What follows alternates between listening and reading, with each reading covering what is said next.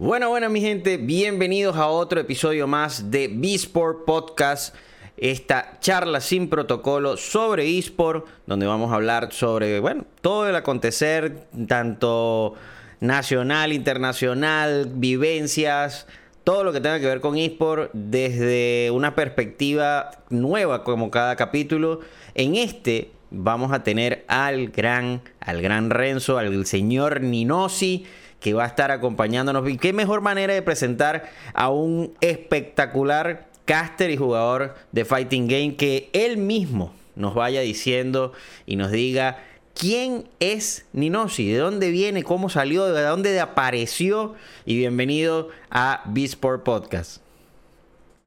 gracias, Exero, por la invitación. Este, aparecía así como un Pokémon, ¿me entendéis? De, la grama. Y bueno, para la gente que no me conoce, eh, yo me llamo Renzo, Renzo Parra, soy de Maracaibo. Eh, tengo viviendo acá en Chile ya casi, no sé, como siete años. y hay un momento que uno deja de, de contar, los años. Sí, sí. como que ya, aquí estoy, eh, mala leche. Y bueno, soy mm, Primero, soy fanático de los videojuegos, sobre todo de los videojuegos de pelea. Eh, me encantan, toda la vida me han encantado. Eh, soy caster de juegos de pelea. Eh, a veces compito.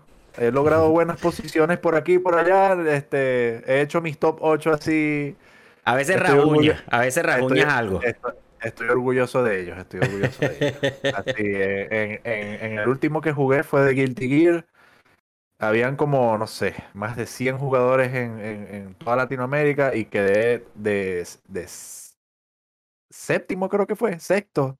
Oh, está bueno. Entonces, coño, te algo, Claro, papi, algo sabe, algo sabe el caster, algo sabe. algo sabe. Y bueno, eh, muchos saben que a mí me encanta esto. Eh, y tengo un canal de YouTube, de Twitch, hago contenido de, juegos de pelea, o sea, en eso, se, en eso se basa todo mi trabajo. Y obviamente el, tengo mucho la motivación de sacar a la, FGC, a la comunidad de, Fighting Game de Venezuela, sobre todo la de MK, que, que es con la que yo tengo más, como que más amigos y compañerismo, como que hay más sentimiento ahí, ¿me entendés? Ellos son como que mis Seguramente por ahí vamos a tener a, a, a, Jan y a Cirano apareciendo en algún momento. claro, sí, sí, ve.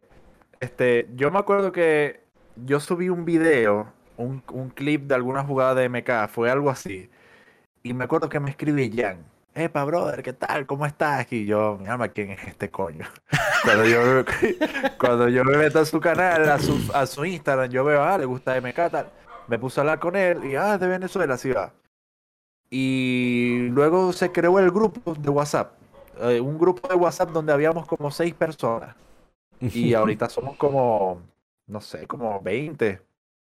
Más o menos. Somos pocos, pero igual es fino de que ¿Me entiendes? Y poquito a poco se va uniendo gente y se va uniendo gente. Va creciendo el grupo, pues. Claro, y uno hace amistad ahí y, ya de MK11 tiene ya como, no sé, tres años más o menos. Y fueron como, hace como dos años más o menos que, que yo conocí a, a los de MK11 Venezuela y se hizo una amistad bien bonita ahí con los muchachos. Ah, buenísimo, buenísimo. No, bueno, este, hablando de, sobre todo eso, eh, todo este movimiento en Fighting Games, aquí en Venezuela siempre ha habido una muy buena comunidad de Fighting Games, desde, desde siempre. Lo que pasa es que, claro, nunca ha llegado a terminar de ser, se podría decir, profesional, pero siempre eh, ha sido muy regionalista. Por ejemplo, tienes las comunidades de fighting del Zulia, las comunidades de fighting de la parte centro del país, que serían Caracas, Valencia, Aragua. Y tienes a los de que están por Barquisimeto, a los que están por, por eh, Ciudad Bolívar, etcétera, etcétera. Pero sí, sí hay muchas comunidades de fighting regadas. Sobre todo se, se, eh, ven más capaz en ahorita, en el caso de, comunidades como Smash y, y todo eso, que, que, que son como un poquito más grandes estas comunidades.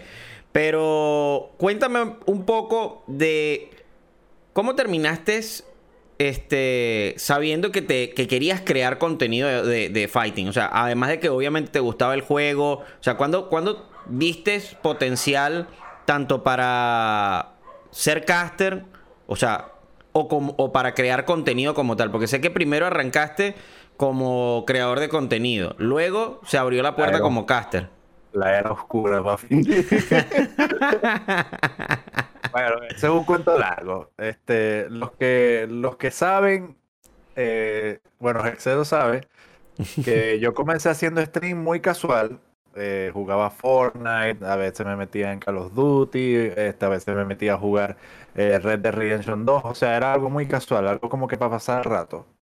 ¿Qué pasa? Que sale MK11 y yo te voy a ser honesto, yo tenía medio, medio botado el hobby, o sea, porque todo el, tema de emigrar, claro. Eh, yo estaba siempre jugando con el mismo grupito de panas que jugaban eso, ¿me entendés? O sea, no, no estaba viendo para los lados. Cuando sale MK11, me acuerdo que un, un pana suscriptor del canal me dijo, papi, toma, comprate el juego. Y yo, MK, no juego nada, voy a jugar MK, así va me puse a jugar y yo dije, marico, o sea, despertó mi, mi pasión por el, por el tema. Y bueno, ahí me metí en un grupo, eh, conocí a toda la gente de aquí de Chile. Este, me puse a estudiar el juego porque para, para rendir en un juego de pelea, como todos los juegos así competitivos, tenés que estudiar cada personaje, cada movimiento, el que puedo castigar con X movimientos, si me tira esto, ¿qué le puedo hacer? O sea, cualquier cantidad de cosas. Esa mierda es una tesis. ¿Qué pasa? Que en el proceso eh, yo empiezo a hacer contenido de, de, MK y yo me, o sea, me empecé a dar cuenta, me dijo como que, verga, esto me gusta mucho. Así, y, y, estoy, buen, estoy teniendo buena receptividad, o sea, estoy divirtiendo mucho, no estoy como que con la pesadez de que, que me pasaba mucho con Fortnite, que era como que Verga, qué ladilla. Ahora tengo que volver al lobby, volver a cargar, volver a bajarme del bus, lootear. O sea, eso me pasaba mucho. En cambio, con MK el tema era más directo. Con el género en sí era pelear, pelear, pelear, pelear. ¿Y qué pasa? Que, que yo ahí yo no había castigado nada. O sea, yo era puro jugar.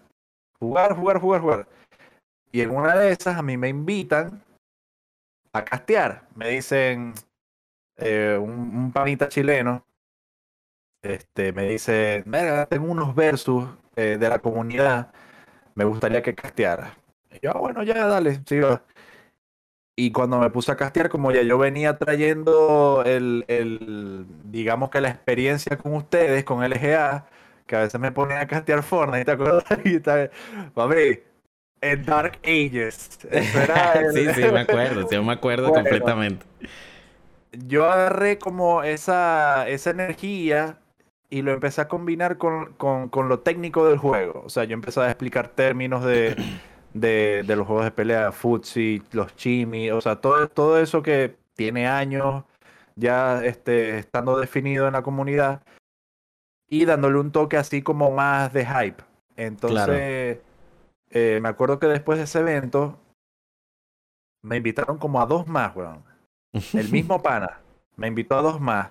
Después me invitaron a, castear un torneo. Después llegó una oportunidad buena que era con, con, una gente de México, que ellos tienen una marca que se llama Cronos, que ellos venden periféricos, sillas, y cuando terminó ese evento, marico, yo castié con gente de acá montada. O sea, te estoy hablando que castié, que ella es tremenda amiga, marico, yo la quiero mucho, Lady X, no sé si vas a ver este, este podcast, pero ella castió la Pro Competition de Mortal Kombat en Latinoamérica.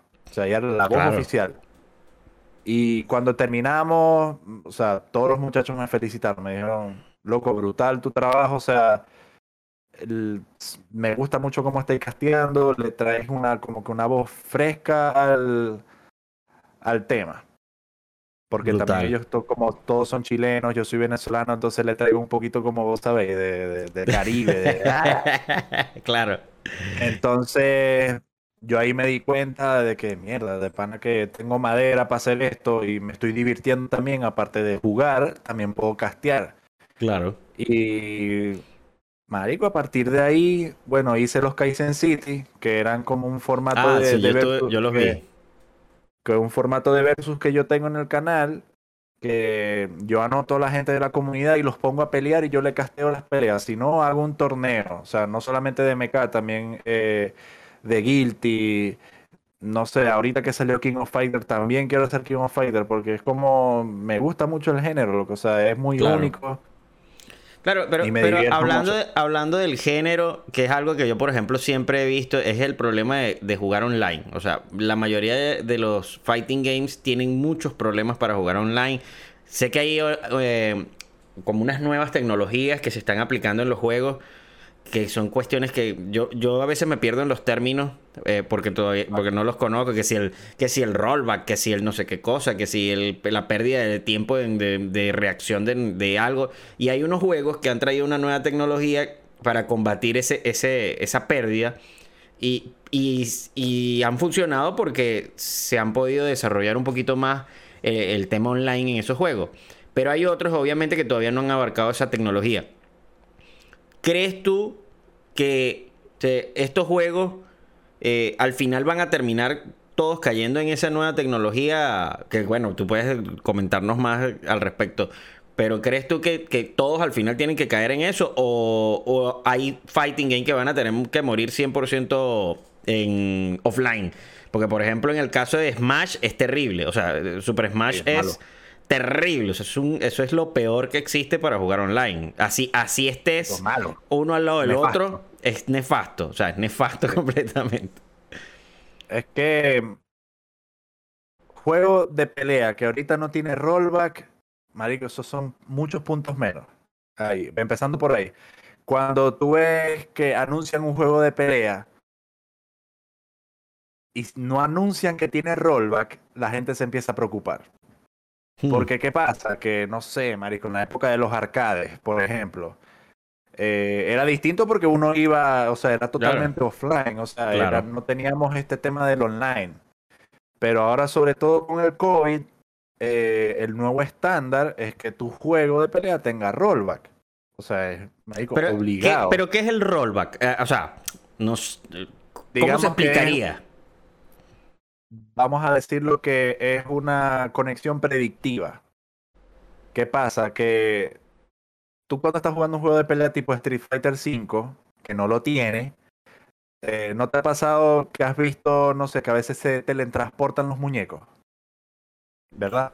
Como que, como que a la mierda, Bueno, ¿qué pasó aquí? Online eso- es normal que se teletransporten los muñecos por el, por el Bueno, bueno, pero eso es porque no tienen rollback. ¿Qué es Mm, lo que hace el rollback? Que el rollback predice lo que va a hacer el muñeco. O sea, si tú te vas a echar hacia adelante, lo que hace es predecir el input y la cantidad de frames que tú estás consumiendo al moverte. Entonces, por ejemplo, si tú saltas hacia adelante, la animación siempre va a caer de un mismo lado. Entonces, lo que hace el rollback es que termina por ti. O sea, termina por, digamos que el, el, el camino. Te termina de trazar el camino para que tú caigas bien fluido. Mm, ya, claro. eh, sí, es como. Lo que hace es como que predecir el, al- el tema gráfico para que la conexión como tal sea más fluida. Algo de esa forma. Sí, sí. O sea, la conexión tiene que ser muy mala para que se sienta lag, marico. O sea, te estoy hablando de más de... Yo siento una partida pesada en MK, por ejemplo, eh, más de 200 de ping, ni con Mm, Wi-Fi. Ahí Oye, yo digo, mierda, hay lag. O sea, la, la partida se siente pesada. Y no es que los muñecos se teletransporten, sino que acá el tema es que el rollback te, te, te pone más lento el juego. Mm. ¿Me entiendes? Entonces, si, si hago, no sé, una barrida, la barrida no es que se va, ¡uh! No, no se va a teletransportar, sino que se va a ver como que lenta. Y uno ahí dice como que Mm. mierda. Ahí lag. ya, horrible. ya. Ya, Pero ya, ya. esto es un estándar. O sea, mi opinión es que esto es un estándar, marico. Si tiene que. Todos los juegos de pelea tienen que meter rollback, marico. Obligado. Y yo también abogo de que tengan crossplay. Claro, es que, es, que no tiene lógica. No tiene lógica que los juegos no tengan crossplay. Lo que pasa es que es caro, ¿me entendés? Es caro implementarlo. Claro. Sí, sí. El tema es que como los juegos de pelea son un género de nicho, porque a pesar de que, de que los esports son, vendrían siendo el género más antiguo, antes de que existieran los esports, ya los juegos de pelea eran esports, ¿me entendés? Exactamente. Era como, con, era como con el Tetris o con la gente que se ponía a, competir eh, de, de speedrunear los juegos. No existían los esports y están estos géneros y también está los fighting games. Sí, Entonces, a pesar de eso, es un género de nicho. Hay muchas marcas que no se quieren, no se quieren meter en los juegos de pelea porque de verdad que es de nicho, o sea, y es por no, muchas es que razones, es que, es que eh, primero estás en el caso de los fighting games yo siento que está muy sectorizado. O sea, o sea, es, como que son muchas pequeñas comunidades. Entonces, si tú quieres hacer un, un, algo de fighting game como marca o como empresa o como organizador, prácticamente tienes que meter múltiples juegos porque si no, eh, te van ahí los, cuatro gatos de un solo juego. Entonces tienes que hacerlo como, lo hace la, Evo, una cosa así. Que meten todo lo que puede. Mete todo lo que puede para que la gente vaya al tema fighting, pues, o sea, para que englobe más gente con, todo lo que es la comunidad fighting. Entonces, me, imagino que es prácticamente lo mismo. O sea, cuando tú hablas de que de, de ese, esas marcas que huyen, es por esa misma razón. Y yo, lo, yo lo, te lo digo porque justamente ahorita nosotros estamos trabajando en, hacer un evento fighting aquí en Venezuela, en este caso presencial, obviamente. Y, y el problema es que, decíamos, bueno, ¿de qué lo hacemos? O sea, ¿qué, buscamos? ¿Cuáles juegos? ¿Cómo lo montamos? Entonces, era una cuestión, ¿cómo hacemos un clasificatorio? O sea, era, bueno. era una cuestión como que, ok, no podemos hacer un clasificatorio, tendríamos que ponerlo a todos los muchachos a jugar como tres días antes para que se caigan entre todos a ver quién, quién va a seguir clasificado o algo por el estilo. O sea, en, en, en Venezuela, este, yo me acuerdo que cuando yo vivía allá, yo fui a varios torneos de Smash. Entonces, si lo hacemos en una escala, ¿verdad? Digamos que yo pondría de último los, los, los juegos de anime, tipo Guilty Gear, Melty Blood, eh, Blast Blue, todos esos juegos de anime que son, eh, no son tan conocidos en Venezuela, pero se juegan. Luego yo pondría MK, porque de verdad que no conozco a nadie que juegue Street Fighter, entonces por eso estoy colocando MK. Luego pondría Smash. Y de primerito, marico, en el tope reinando ahí, bien merecido, Tekken. Sí. Papi, adivina quiénes son, quiénes son los que dominan la escena aquí en Chile. Venezolanos. En Tekken. en Tekken. Y no pueden, marico. O sea, eh, desde que empezó la migración acá, que la gente se empezó a jugar, empezó a jugar. Panas, marico, que juegan Tekken, que son chilenos, y caster que conozco que son chilenos, eh, me han dicho como que Marico, tu tierra está exportando los jugadores más duros de Tekken, Marico, que hay en Latinoamérica. Y hay muchos rostros conocidos de Tekken eh, venezolanos en, la comunidad de Tekken, como el negro Piripicho que está en Brasil. Ajá. El juego juega brutal. Bueno, está Petsimán allá en Caracas, que él también hace este torneo. Marico, o sea, Tekken en Venezuela es duro. Si, si yo hiciera un evento como grande de juegos de pelea, marico, eh, Yo meto Tekken, papi. Yo meto Tekken, obligado, marico. No, no, no, Bueno, ya, ya, aquí como primicia, aunque no sé cuando, cuando salga el podcast, eh, que seguramente será un miércoles, como todos los miércoles a las 5 de la tarde. Eh, Pesi está contratado ya. Coño, ajá. Pesi está contratado. Tenemos a Jan, tenemos a, a, la gente de, Smash también. Vamos a ver, vamos a ver qué se arma. Pero sí, de verdad que el tema del, fighting, eh, bueno, yo por lo menos yo, yo competí en un fighting game. Y eso que yo no soy muy de los fighting, pero yo como, como yo era muy jugador de Nintendo, cuando salió Smash, bueno, cuando yo salí, cuando yo, cuando yo jugué Smash, veces Ah, no, no está aquí. Está guardada. El año 2006 cuando yo estaba jugando. no, es, más atrás aún. en, eso fue en, aquí en, Aragua en los últimos torneos oficiales de Nintendo en Venezuela. Eso fue en el 2002, justo antes del paro petrolero. Eh, y este fue una, una clasificatoria regional que hizo Nintendo con eh, Super Smash Melee, porque estaba saliendo, estaba recién lanzado el GameCube. Estaba, estaba, estaba recién lanzado el GameCube y ellos hicieron un, como un circuito, iban a cada, a, cada estado, bueno, no, obviamente no a todos, pero fueron a varios estados y hicieron... Que, disculpa que te interrumpa, es que me lo imagino y, marico, o sea, es de lo que te estoy hablando, me gusta mucho el tema, marico, se paran los pelos porque, marico, ve, o sea, este es un peo de... En ese, la, premiación de ese torneo fueron aproximadamente 50 juegos de GameCube a repartir.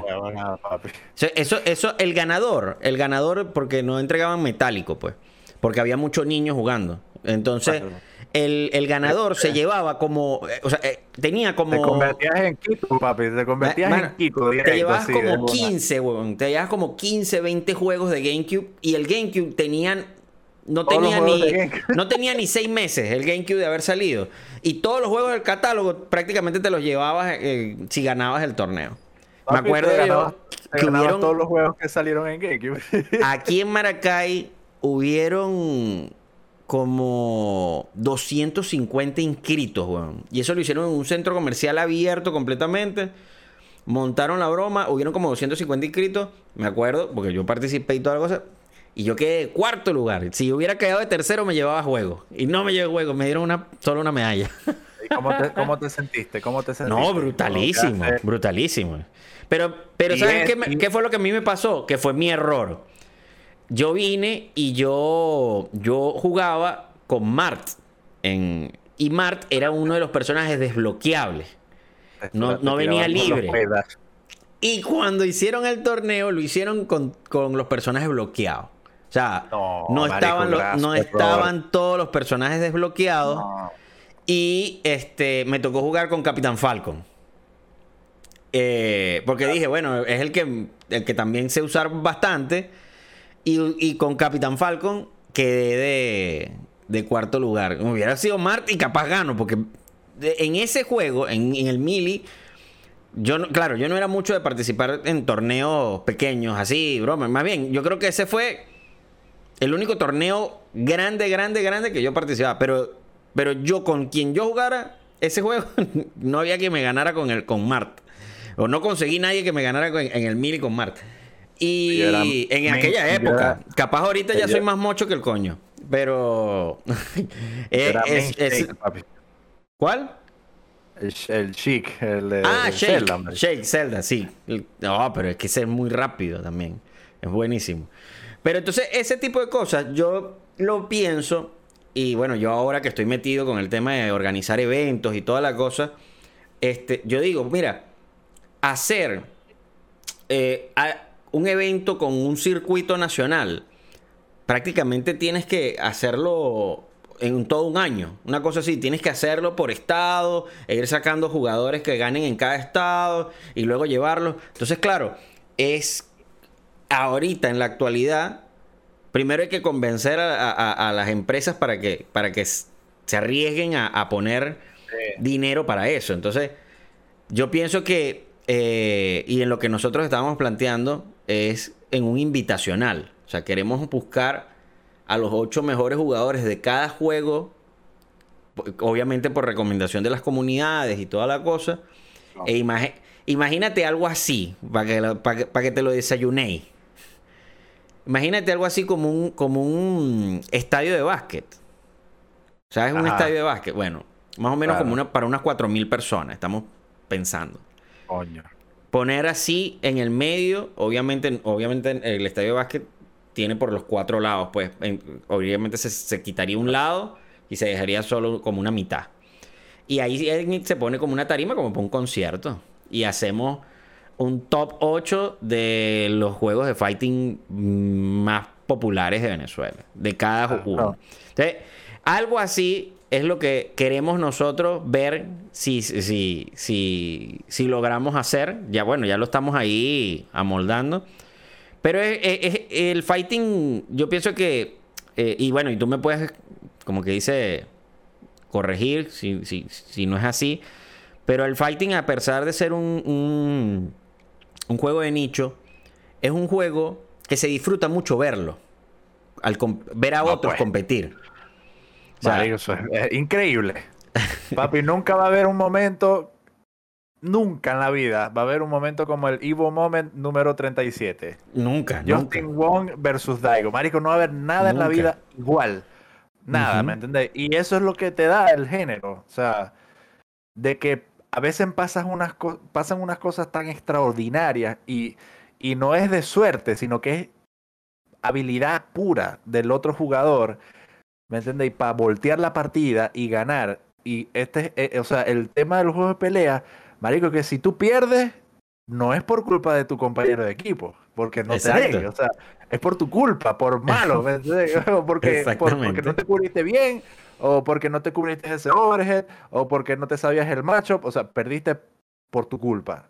Si ganas, si ganas, marico, la, el cerebro te está, o sea, tirando ese poco de químicos y vos pensando como que, maldición, yo soy un huevo, o sea, soy el mejor en esta mierda. Te puedo apostar que cuando quedaste de cuarto, que viste a todos esos locos que jugaron. Sí. Me dio arrechera porque no me llevé ni un juego, pero de verdad que después, después de, después de, porque yo pierdo en una, en la semifinal, porque el tema fue que ellos hicieron el formato, ellos metieron eh, tres, o sea, quedamos tres jugadores para ir a una final. Y, ellos en vez de venir y poner como que, bueno, la forma de hacer como un desempate, que yo no sé cómo, ahorita que lo pienso, de verdad que yo no sé qué carajo estaban pensando en ese formato.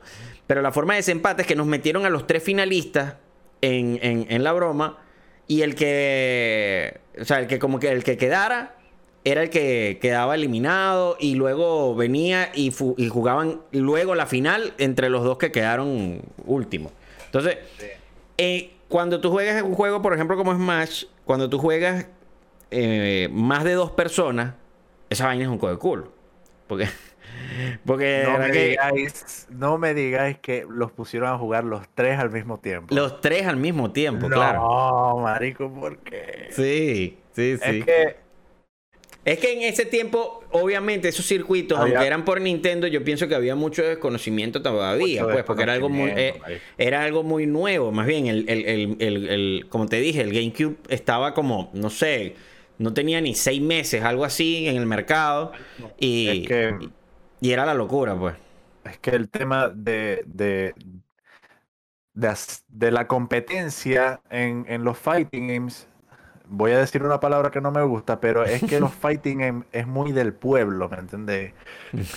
¿Qué pasa? Que son las mismas comunidades que levantan el juego, que levantan los torneos arrechísimos que, que las marcas dicen, maldición, o sea, que arrecho este evento que hizo este pana, marico, que vive con su mamá, o sea, esto fue arrechísimo, me voy a meter ahí.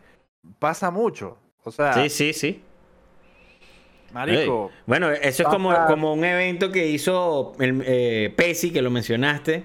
Él hizo un evento aquí en una arena en Caracas, que fue en Spartacus. Y él vino y obviamente no sé cómo hizo, pero él editó el mapa. Jodió, sí, sí, editó el, el, mapa del stage de, de Tekken. Y le puso, obviamente, le puso unas cosas que sí de polar y broma y todo, sin publicidad por si acaso. Y, quedó, o sea, fue una muy buena idea para llamar la atención. Y claro, obviamente eso, eso en un torneo oficial no lo puedes hacer ni de loco. Ni de loco, porque no puedes, no puedes modificar el juego. O sea, sería la locura. Pero de verdad que fue algo súper espectacular. Yo dije, mira, o sea, la, iniciativa de hacer algo así eh, hace que prácticamente te, des cuenta de que hay mucha voluntad de, hacer ah, eventos buenos, pues. Eh, eventos muy buenos. Y, de verdad que sí. Eh, yo pienso que el, el, día que ya se puedan, o sea, que veamos no solo uno o nosotros, o las personas que sea, veamos eh, organizadores que puedan tener apoyo eh, de marcas o empresas o lo que necesiten para hacer eventos de calidad en el fighting, vamos a ver sobre todo un, resurgimiento de, del género eh, y multiplicación, sobre todo de cantidad de jugadores. O sea, porque por ejemplo, capaz... Sí, sí, es que, es que eso, eso va a venir eh, muchísimo porque el tema de, por lo menos aquí en Venezuela, el tema de las arenas se está haciendo muy popular, eh, de las arenas gaming. Eh, más bien, yo, estuve haciendo como un escauteo de, arenas gaming. Y amigo, en Barina, en Acarigua, en Lechería, en, en Barquisimeto, mm, y hay como tres. En Caracas ya hay dos. Me imagino que debe haber Maracaibo, pero no, no, no, he, terminado de conseguir una. Pero así que, que, que, sea de arena, arena completa de, gaming. Pero eso va a venir. Y lo más seguro es que en, menos de un año ya tengamos por lo menos una arena gaming en, en, prácticamente todas las ciudades importantes. Entonces, eso, eso va a traer de que hayan diferentes juegos, diferentes eh, eh, arenas donde los jugadores vayan, donde se puedan hacer eventos, etcétera, etcétera. Porque obviamente el, para es un negocio, pues, bueno, que eh, todo lo que el tema de videojuegos es un negocio demasiado, demasiado bueno. La, gente quiere jugar. Además, marico, el, venezolano le gustan los jueguitos. Empezando por ahí. Sí, sí. Darle un juego bueno y ahí lo vas a tener, marico. O sea, y la gente quiere jugar. Hace, hace mucha falta eso. Este, yo sí pienso que, que, que esa época va a volver. Eh, la época yo siempre lo hablo con, con, mis amigos, pues como que la época dorada de, de los fighting games va a volver. Eh, bueno, para la gente que no lo sabe, que es más, puede ser más joven, la, yo cuando digo época dorada era la época de los arcades, por ejemplo. Le pueden preguntar a su papá o a su tío de que... De las maquinitas. Habían maquinitas por todos lados. Que estaban los gabinetes y uno se ponía a jugar ahí Mortal, Street Fighter y todo. Yo digo que eso va a volver, porque todo es, todo vuelve. O sea, la historia siempre se repite y la historia conecta a la gente, marico. Yo digo que yo le estoy apostando, marico, mucho, huevón. Ojalá que lo hagan bien a la gente de Riot con Project L, marico. Oh, eh, pero es que ese, ese, ese, juego se ve que, que puede ser una revolución total. Como prácticamente todos los juegos que está sacando Riot. Mira la revolución que ha sido Valorant, la revolución que ha sido Wild Rift. Eh, es que pensar que, que, primero el juego va a ser gratis, o sea, estoy muy seguro que va a ser gratis. Seguramente. Hay mucha gente que no se mete en los juegos de pelea porque dice que son peludos de jugar, que no es así. Pero aparte, dicen que, coño, yo no voy a pagar 60 dólares para jugar, ¿me entendéis? O sea, eh, la gente se va más por lo seguro. Entonces, con este juego que va a ser gratis y que todo el mundo sabe que Riot, marico, siempre le mete a su juego. Sí, sí, no. yo estoy, seguro que Riot lo que va a hacer es venir, ponlo gratis y skins. Véngase. Ah, ¿quieres a, a, Jinx, no sé qué cosa estelar, no sé qué cosa lunar, no sé qué cosa guardiana, eh, y listo. Y bájate. No, y, hacer desastre. No, y, ¿qué pasa? Que esto, esto yo lo hablé en, en, un video ahí que tengo en mi canal. Que, marico, los price pool de los juegos de pelea son bajos, ¿me entendéis? Porque como no se meten marcas, no hay tanta marca presente. Sí las hay, pero no lo podéis comparar con, con un torneo oficial de Valorant, por ejemplo. No, podéis, o sea, o de Call of Duty, o de Halo. No podéis, o sea, el price pool es muy distinto. Entonces, ¿qué sucede? Que estos panas tienen fama de que cuando hacen eventos oficiales le meten, o sea, invierten en, en esa idea. Y yo siento que ellos van a, poner, a poner la vara muy alta, ojalá, porque yo creo que eso le hace falta también a, a, a, los, a los juegos de pelea, que alguien agarre y esta barrita que aquí bueno, yo te la voy a subir acá. O sea, claro. 10 mil metros sobre el cielo la voy a subir. ¿Por qué? Porque esa es la única forma, o sea... De que los demás se esfuercen. Claro, claro. O sea, Marico, yo creo que va a poner a parir a muchas compañías. Va a poner a parir a Capcom, va a poner a parir a Bandai, a Arxis, a NRS. Cuando esos locos lleguen con ese juego, y Dios mío, ojalá, por favor, Marico, que suban, que suban mucho los, los, estándares y que, que, animen también a las, a las marcas a, a eh, meterse en Yo creo que ese juego sí lo confirmaron ya con Rollback, ¿verdad? Sí, claro, papi. Eh, escucha, es que el juego lo están haciendo los inventores del rollback, papi. O ah, sea, esta verga va a tener la conexión de la NASA, papi. O sea, vas a estar jugando en Marte y va a haber buena conexión. Ojalá, Dios mío, que este comentario no envejezca mal, por favor. Porque, porque que, otra cosa que pasa con ese juego es que va a ser eh, tipo tag team. Tipo Marvel vs. Capcom, pero no van a ser tres mm. personajes, sino que va a ser dos versus dos. Mm, pero ¿qué, Es lo, ¿qué es lo que yo presiento que va a pasar acá? Que tal cual King of Fighter, King of Fighter también tiene este 3 versus 3, pero ¿qué sucede? Que King of Fighter te da la posibilidad que sean tres players contra tres players en una sola en una sola partida, ¿me entendés? Eso estaría brutalísimo. Entonces, lo que yo creo que va a hacer Project L es que va a incentivar mucho los torneos 2 versus 2. El team, no sé qué verguita, contra el dúo, no sé qué tal. O sea, ese peo, ¿me Sería la locura. Porque arma, demasiado los equipos les gustaría, o sea, los equipos de eSport les gusta sobre todo apoyar el, jugadores de, que, son en grupo, pues. O sea, que son varios jugadores. O sea, se ve, e, es más común que fichen equipos completos de 2, 3, 5, lo que sea, que, que, individualmente. Adicionalmente, cuando hablamos de, de mantener capaz a jugadores en grupo, eh, la mayoría de las veces viene con incentivos económicos. Muy diferente a cuando es un jugador individual. Donde la mayoría de las veces cuando son jugadores individual no hay incentivo económico, sino que hay intercambios de, de lo que sea. Te una franela con... Sí, una, franela, te, te lanzó, eh, qué sé yo, en mis redes, te mandó unos audífonos ahí que me están sobrando aquí en la oficina. o sea, una cosa así. yo, yo, te voy a hablar de eso, pero primero, eh, ¿qué pasa, Marico? Que yo en esta parte entiendo a las marcas porque es más fácil asegurar como equipo de eSport profesional, no sé, como crew. Te estoy dando un ejemplo, no sé. Es más fácil asegurar resultados con un equipo de cinco personas, estáis dependiendo de cinco cabezas. Claro. Cinco jugadores distintos, cada uno con su set de habilidades y, eficiencia y todo el peo. Que depender totalmente de un jugador. ¿Me entendéis?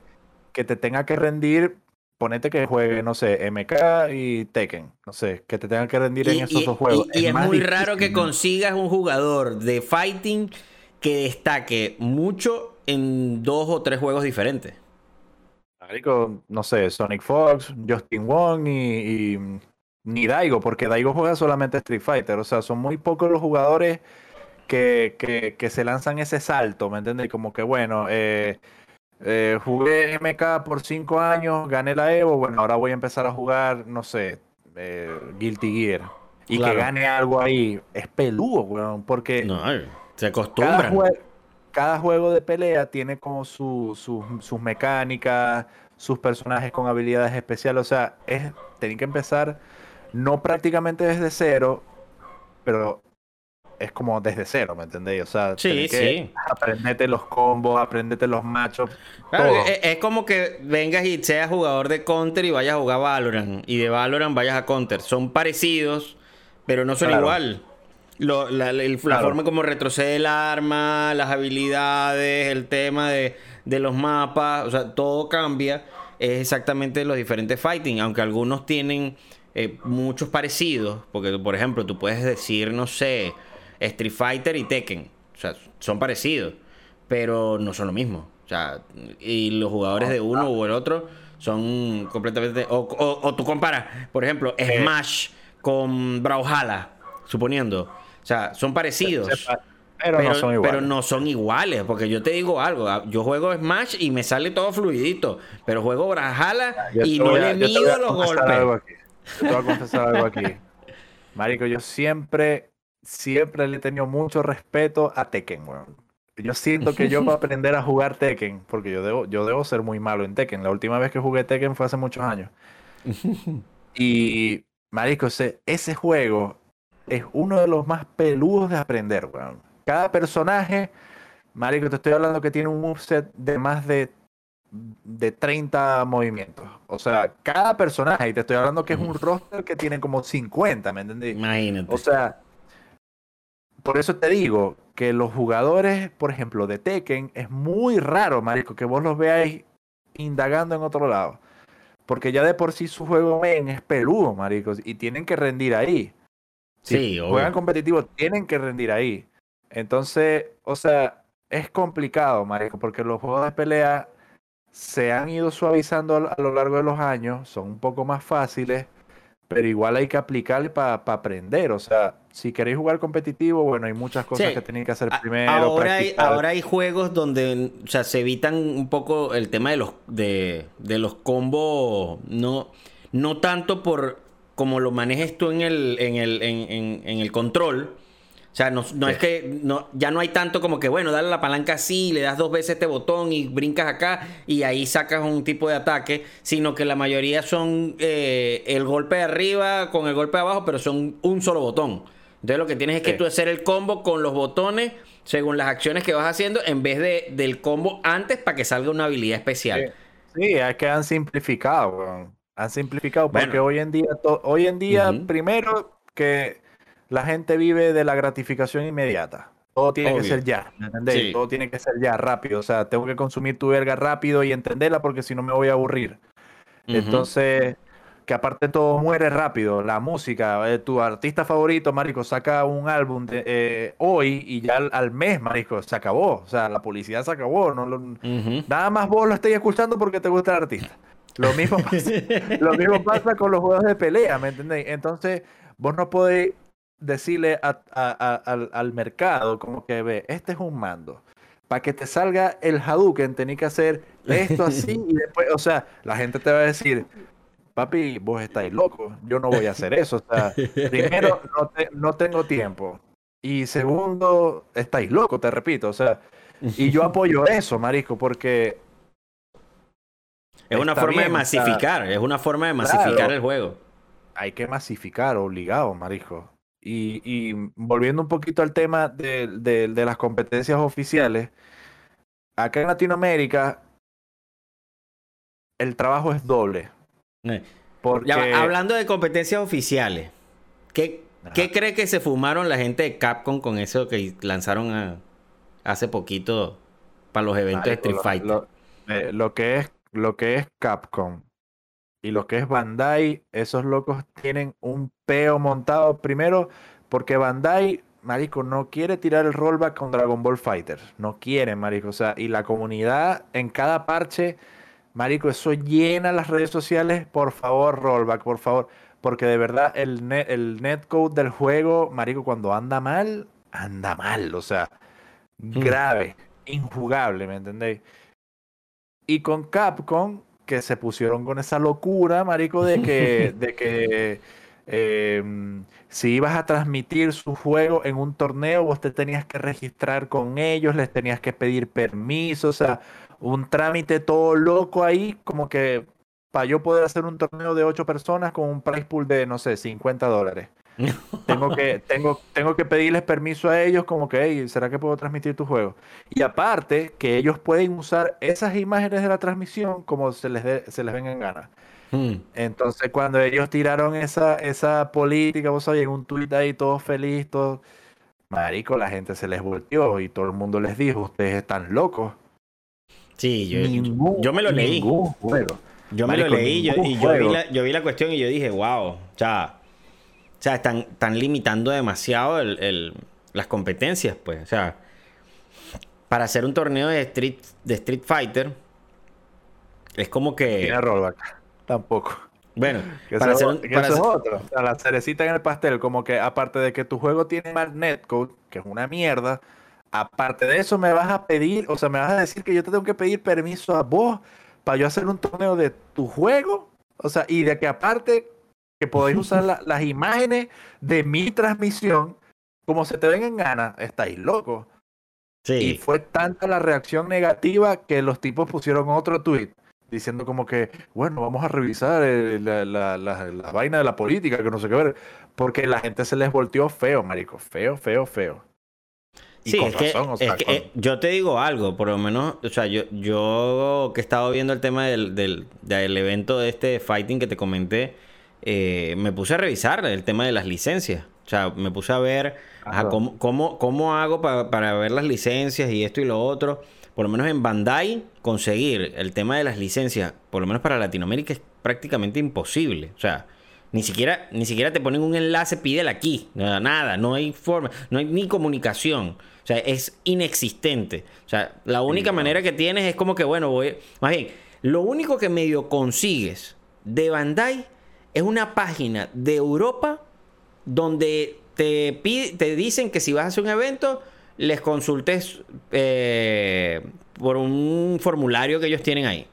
Y te dice si el evento va a ser en el territorio de Europa. Entonces yo dije, ajá, que le voy a escribir ahí para que me digan, no, ah, no aquí no es. Entonces, eh, es, una locura. De Fighters, no sé mucho. Creo que no han habido eventos oficiales aquí en Latinoamérica. Creo que no. De Capcom sí han habido de, está el Capcom Pro Tour eh, Latinoamérica, que se, ese se hizo hace poco, por cierto.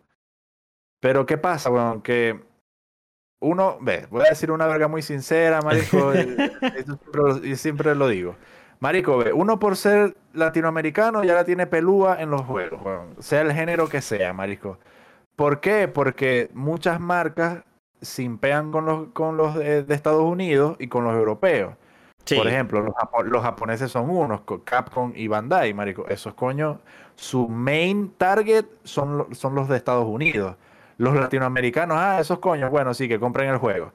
Pero mi, main, mi main target son los de Estados Unidos. ¿Y qué pasa? Que, que eh, y es con todos los juegos, o sea... Sí, sí. Bueno, así, así pasa en general en general. Bueno, con, con, con LOL hasta hace poco que hicieron como que un evento oficial, una vaina, después de muchos años de lucha, estaba leyendo ahí de que se va a hacer una, una vaina aquí en Latinoamérica oficial, ¿me entiendes? Y es LOL, marico, o sea, el juego más famoso, actual, visto, consumido y jugado, o sea... Entonces, ya, por ahí ya uno la lleva de perder. Soy papi tercermundista, verga, latinoamericano. Total. Y aparte, estáis en los fighting games. O sea, que es de nicho, ¿me entiendes? Entonces es como que es puro, es un, es amor, marico, que uno siente por esto. yo, marico, yo te digo, yo estuve por una etapa jodida, o sea, de que no encontraba trabajo, eh, de que me estaba yendo mal en la vida. Vos sabés que uno pasa por varias, varias pobrezas en la vida, ¿me entiendes? Sí, varias, exactamente. Varias pobrezas, varias, varias comidas de cable. Exacto. Y marico, muchas veces, este, yo con la comunidad que conocí acá, sobre todo de MK, marico, yo hice muy buenos amigos y, siempre me decían, marico, lánzate un torneo, vamos a hacer esto, vamos a hacer unos FT, castea aquí, castea allá. Y uno hace esto es por, por, por amor, bueno, o sea, yo no, yo sinceramente, a mí me sorprendería, marico, que, que ajá, obvio, me, me encantaría que pasara, ¿me entendéis? Pero yo no espero a que un día, no sé, NRS me escriba, hey, tal, te vamos a pagar por... Porque mi, mi sentimiento principal con el tema de los juegos de pelea es el cariño que le tengo al género, marico. O sea, y si me salen oportunidades a partir de eso, yo obviamente las voy a aprovechar. O sea, Obvio. No, te voy a, no te voy a decir que no. Pero, pero es eso, o sea, uno está acá en Latinoamérica que ya de por sí es peludo y aparte está ahí en los, en los, en los Fire Games. O sea, yo conozco casos, weón, de, por ejemplo, eh, Kane Blue River, este, Nicolás, es un panita chileno, que él ganó el Evo. Ganó la Evo de Marvel vs. Capcom 3 en el 2016, por ahí. Y marico, ganar el Evo es prácticamente ganar un mundial. O sea, vos Claro. ganando, vos sois el mejor ese año del mundo en este juego de pelea. Que en ese Claro. caso él fue Marvel vs. Capcom 3. Marico y él, o sea, no hubo sponsor, o sea, él ganó su premio, tuvo, obviamente conoció muchísima gente, pero él, ajá, no, Claro, es, como, no- es, no es como uno esperaría que, que te, que, que Claro, te que- agarran, ¿entendés? Y las marcas, no sé, marisco, eh, eh, Te buscan y broma, etcétera. sí, o sea, es, es doble trabajo, pero yo lo veo en el sentido de, de, de, marico, que a mí me encanta, me encanta, siempre me va a gustar, weón, o sea, es muy divertido castearlo también.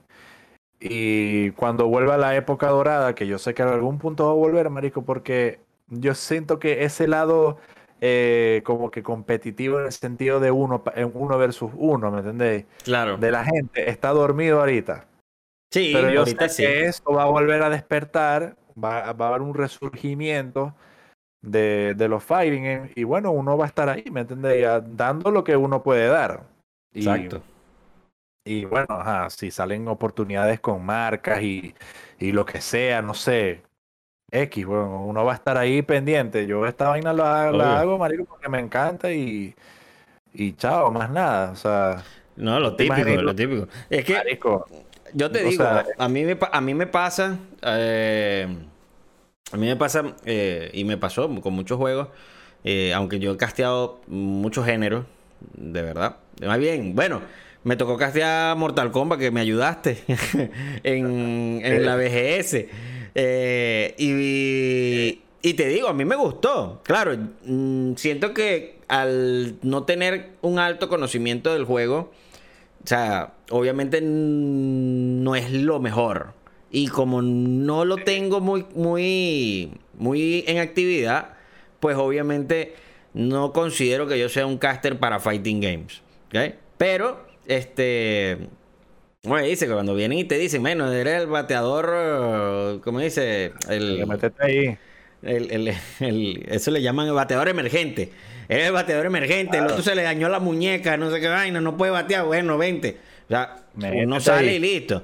Pero, o sea, yo digo que en el caso general de, de tanto de jugadores competitivos como de, de,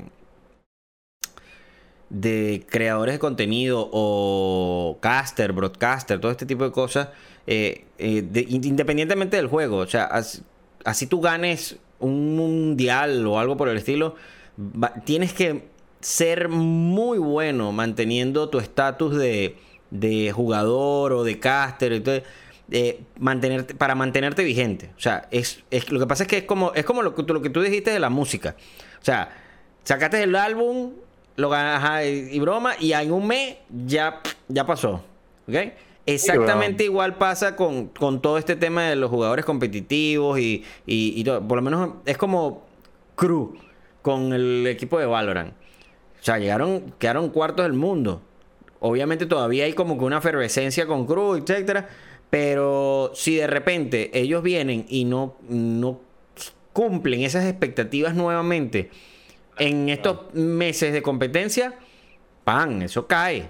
Así, rapidito. Entonces, eh, eso exactamente pasa en este, en este, en, en este tema. Yo pienso que tanto los jugadores, y eso es algo ya más como, como de educación para mantenerte vigente. O sea, lo- tanto los jugadores, caster, etcétera, siempre tienen que buscar la manera de, mantenerse vigentes por medio de la creación de contenido. Y, y- y yo se lo digo a todos los jugadores. O sea, tú vienes y eres muy buen jugador. Puedes ser el mejor jugador del mundo. Pero si tú no te logras vender y no te logras mostrar, pues nadie va a voltear a ver. Entonces, eh, eso es algo que yo lo aplico para todos. Más bien, cuando estamos en el tema de hablando con, por lo menos ahorita que tenemos la liga de LOL, nosotros le decimos a los equipos que le digan a los jugadores que, que, que, que creen contenido, o sea, que, que publiquen, que mínimo publiquen, ya sea en Twitter. Ay, gané. Ay, perdí. Ay, eh, estoy arrecho porque me fue mal. Ay, yo, me hicieron trampa. O sea, lo que sea. Pero ese, ese, ese, esa creación de contenido, aunque sea bajo o, o tonto o lo que sea, suma, suma. Y suma para mantener vigente al jugador. Porque, ¿qué pasa? Si el jugador no hace absolutamente nada para llamar la atención, es como los futbolistas cuando se pintan el pelo. ¿Tú crees que el carajo cree que se ve bonito con el pelo morado? O el pelo así azul. No, mano, lo hacen es para que la gente hable de ellos, para que la gente los mencione, los comente.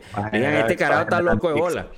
O algo por el estilo. Exactamente igualito. Entonces, los jugadores, eh, como en el caso del, del amigo tuyo, eh, que ganó, bueno, que lo conoce, pues, el Nicolás. Creo que Nicolás, ¿no? El, de, el de, Marvel vs. Capcom.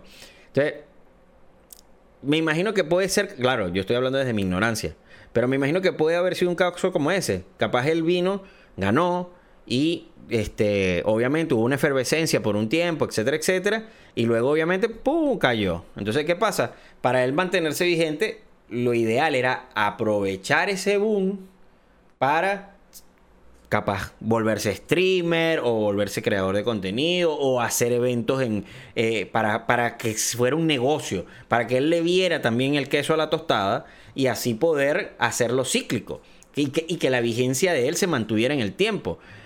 Y eso es algo muy, muy... Eso también se podría decir que se le aplica al marketing. O sea, necesitan todos los jugadores y todos los casters, todas las organizaciones, etcétera. De verdad, necesitan esas clasecitas de marketing y, imagen personal. O sea, y, es, y son cosas muy básicas, muy básicas donde no, no es que no, no es que te vas a poner eh, como un, como un influencer. Ay, estoy en la playa. Ay, estoy aquí. Vaina, pura fotos, fotos, fotos. No, mano. O sea, no, no es necesario. O sea, bueno, o sea, yo por lo menos, yo no publico prácticamente muchas cosas. Eh, pero todo lo que intento publicar lo hago en el son de, lo que la gente me sigue, que es que el tema de los esports, el tema del movimiento en Venezuela, de lo que se está haciendo, eh, los eventos que vienen, etcétera. Entonces, yo lo que hago muchas veces es lanzar perlas así como que, bueno, voy a lanzar esta perla aquí, pan, y, que la gente como caiga como piraña y aparezcan. Y, y, no necesito hacer 20 publicaciones. Yo lanzo una y me hago el Willy May. Y veo como la gente se empieza a, comer las uñas. Entonces, eh, exactamente igual, pero eso es porque yo aprendí poco a poco, y tampoco es que mm, sea un jefe, un, un erudito de, la mercadotecnia, pero son cosas que yo a veces le digo a los otros, a, otros jugadores, a otros creadores de contenido. O sea, intenta mantenerte vigente. O sea, intenta mantenerte vigente siempre hablando, comentando algo. Y eso, yo pienso que en, en el tema fighting, eh, en las comunidades, yo por lo menos yo veo las comunidades, las comunidades, por lo menos las de Smash, eh, ellos se han podido mantener con vigencia porque los chamos se mantienen publicando. Claro, tampoco es que hacen algo muy del otro mundo, pero se nota que hay actividad. entonces tú ves, así se, y hay veces que hasta son unas cosas hechas en paint, pues, o sea, terribles, pues pero las publican. Y yo le aplaudo eso. O sea, me parece excelente que se mantengan en actividad. Igual con el pana Pesi, que lo estábamos comentando, que está creando un contenido brutalísimo con el tema Tekken, que hay que aplaudírselo. Que ni siquiera la, la, la federación esta de aquí de Venezuela, que toda la cosa, no crea ni el 0,5% de contenido. Y eso que ellos tienen, todo un gentío de Tekken y de Street Fighter y todo lo han metido en, esa, en, la federación. Y no, y, no crean ni el 0,5% de contenido que crea PC. Entonces, eh, ¿quién va a salir adelante? El que, el que vino y ay, se vanaglorió eh, por un torneo y capaz vino después y desapareció de la faz de la tierra, o el que llevan, no sé, meses y meses publicando de que está aquí la ven, echándole bola, poniendo la vaina, conectando las cosas, haciendo la broma, haciendo las transmisiones. Entonces, ahí es Que es como te digo, el género es muy de, la gente. O sea, sí, sí. Todos los eventos brutales que uno ve, maricos, 90% son de la comunidad. El 10% son de la marca, del, del, del, del developer, que fue el que hizo el juego. El desarrollador. El resto son, marisco, gente, ¿me entendéis? Que se dijo ya, voy a organizar los paneles, voy a organizar las alertas, voy a hacer esto, voy a diseñar el flyer del evento, voy a montar el bracket, todo, marisco. Todo, todo, todo. O sea, es hecho por mí, mi, mi, Y es así, bueno, o sea, el, mayor el, mayor exponente, por ejemplo, que es pana mío también, el, el Newton, Dijon, de Top 7 Games. la mayoría de, de, todo lo que tú ves en su transmisión al momento de hacer el torneo es hecho por él.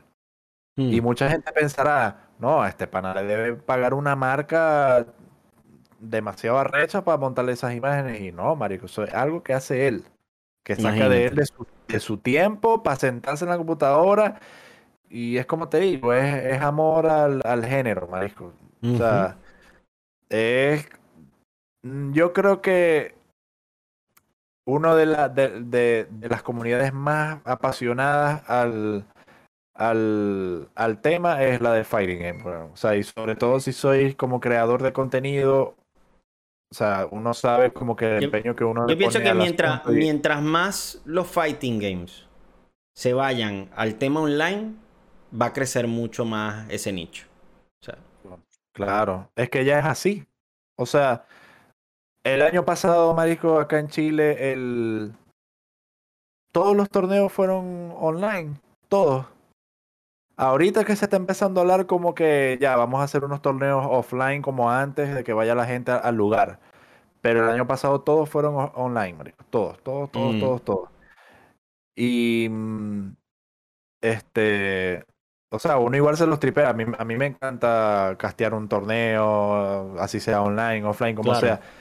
Pero offline es otra cosa, güey. Es que es otra cosa. Es, que, esa reacción, velocidad de reacción que te da el offline, obviamente, eh, o sea, es bueno, es como los LAN de, de, de, de, CSGO, de Valorant, o sea, si tú vienes y tú tienes, así sea 20, 50, 100 de ping, cuando tú lo llevas a 1 o a 0, o sea, cambia completamente todo, o sea, es otro juego es el, el feeling que, que, te da, ¿me entendías? Hace poco, hace poco nos pasó este, que acá en la comunidad de Chile están estos dos panas que son hermanos, son gemelos, eh, mm. Nicolás y Matías, que eh, ellos el año pasado y parte del antepasado, ellos estuvieron dominando mucho la escena aquí en Latinoamérica.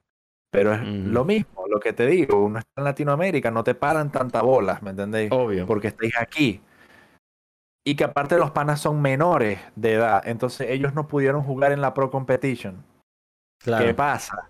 Que llega el CEO, que es un mayor de juegos de pelea, no tan al nivel de la Evo, pero es un mayor muy importante en Estados Unidos, en donde van los coños más duros, marico, a jugar. Los más duros se van para allá a jugar. Llegan estos dos panas, llegó una comitiva de gente de acá que fue para allá, yo me quedé aquí retransmitiendo todo. Marico, nadie los conocía. Nadie. Bueno, Marico, Matías quedó de primero y Nicolás quedó de segundo.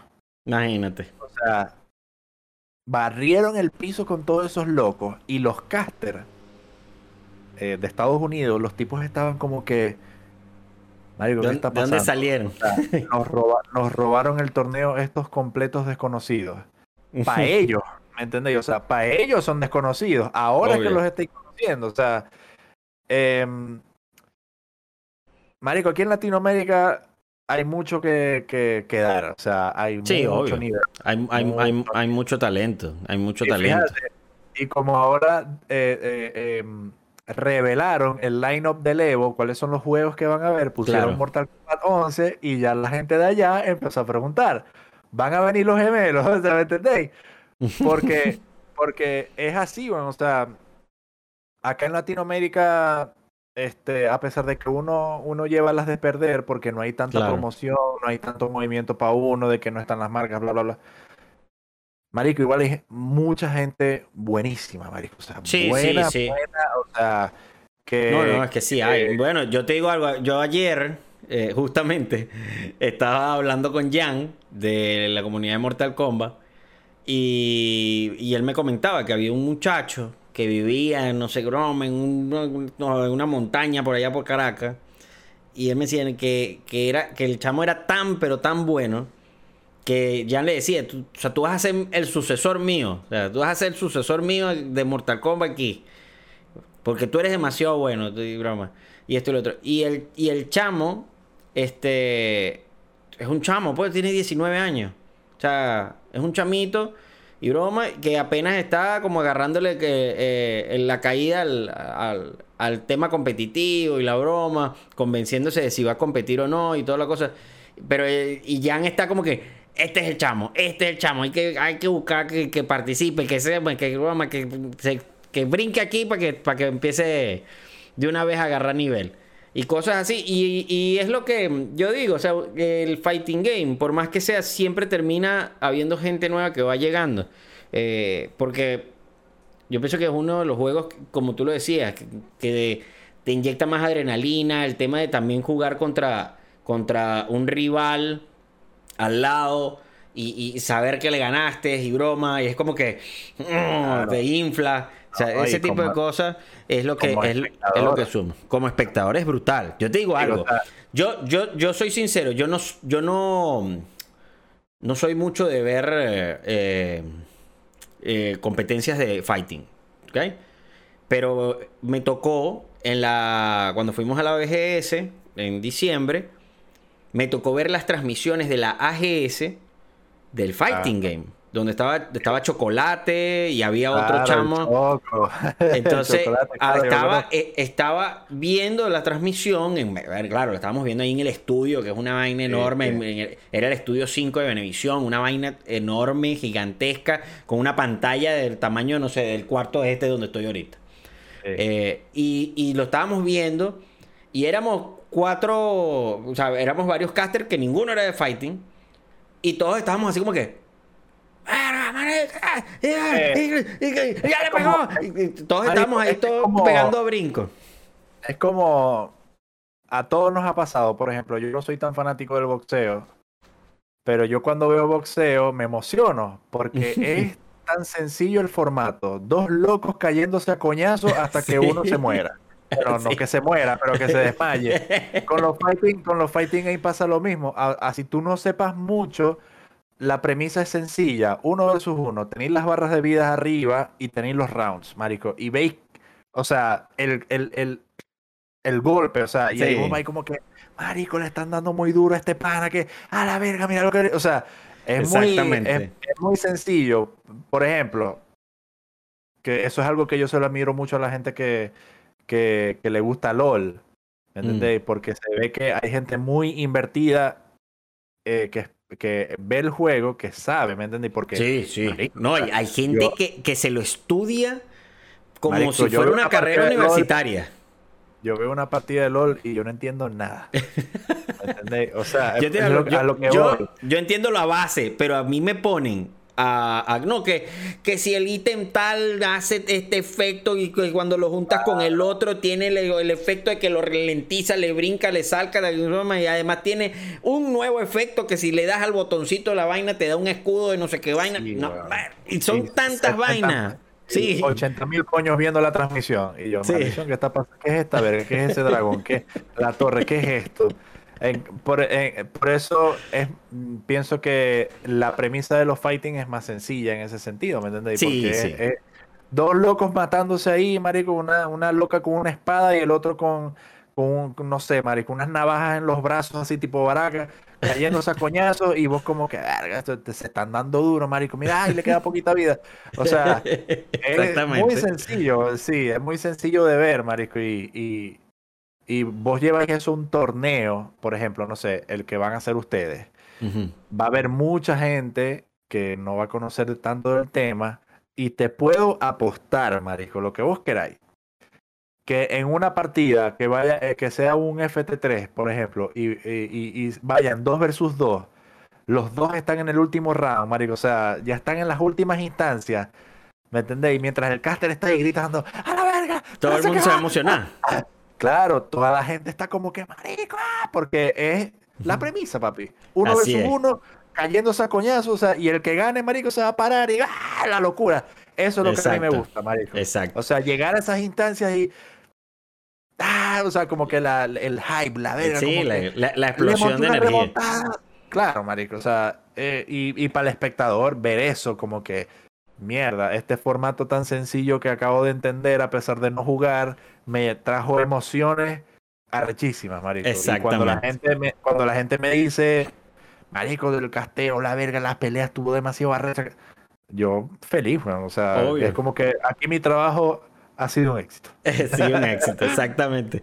Pero bueno, Nino, ya se nos está acabando el tiempo. Ya este ha sido una charla espectacular, de verdad que sí. Eh, hablar de fighting games y de eSport en general es algo que bueno, que a todos, tanto a los oyentes como a mi persona, nos encanta. Y poderlo conversar contigo, que tienes eh, tanto ya rato metido en este tema del fighting game, que lo vives y, y, y- y, bueno, prácticamente es, en cierta parte es tu profesión también. Eh, de verdad que quiero agradecerte por estar con nosotros hoy, eh, de haber compartido con nosotros toda tu, tu perspectiva de este mundo de los fighting games y de los esports en, el tema de los juegos de pelea. Eh, y bueno, nada, te dejo para que eh, digas cómo te consiguen, si tienes algunas palabritas, lo que tú quieras. El micrófono es tuyo para despedirte. Bueno, em, en las redes, Ninochi, ahí va- van a ver mi, mi bello rostro, eh, N-I-N-O-C-C y latina. En Twitch es ninochi.k también, me van a poder ver ahí. Y mi mensaje es jueguen Fighting Games. Eso. Los quiero mucho.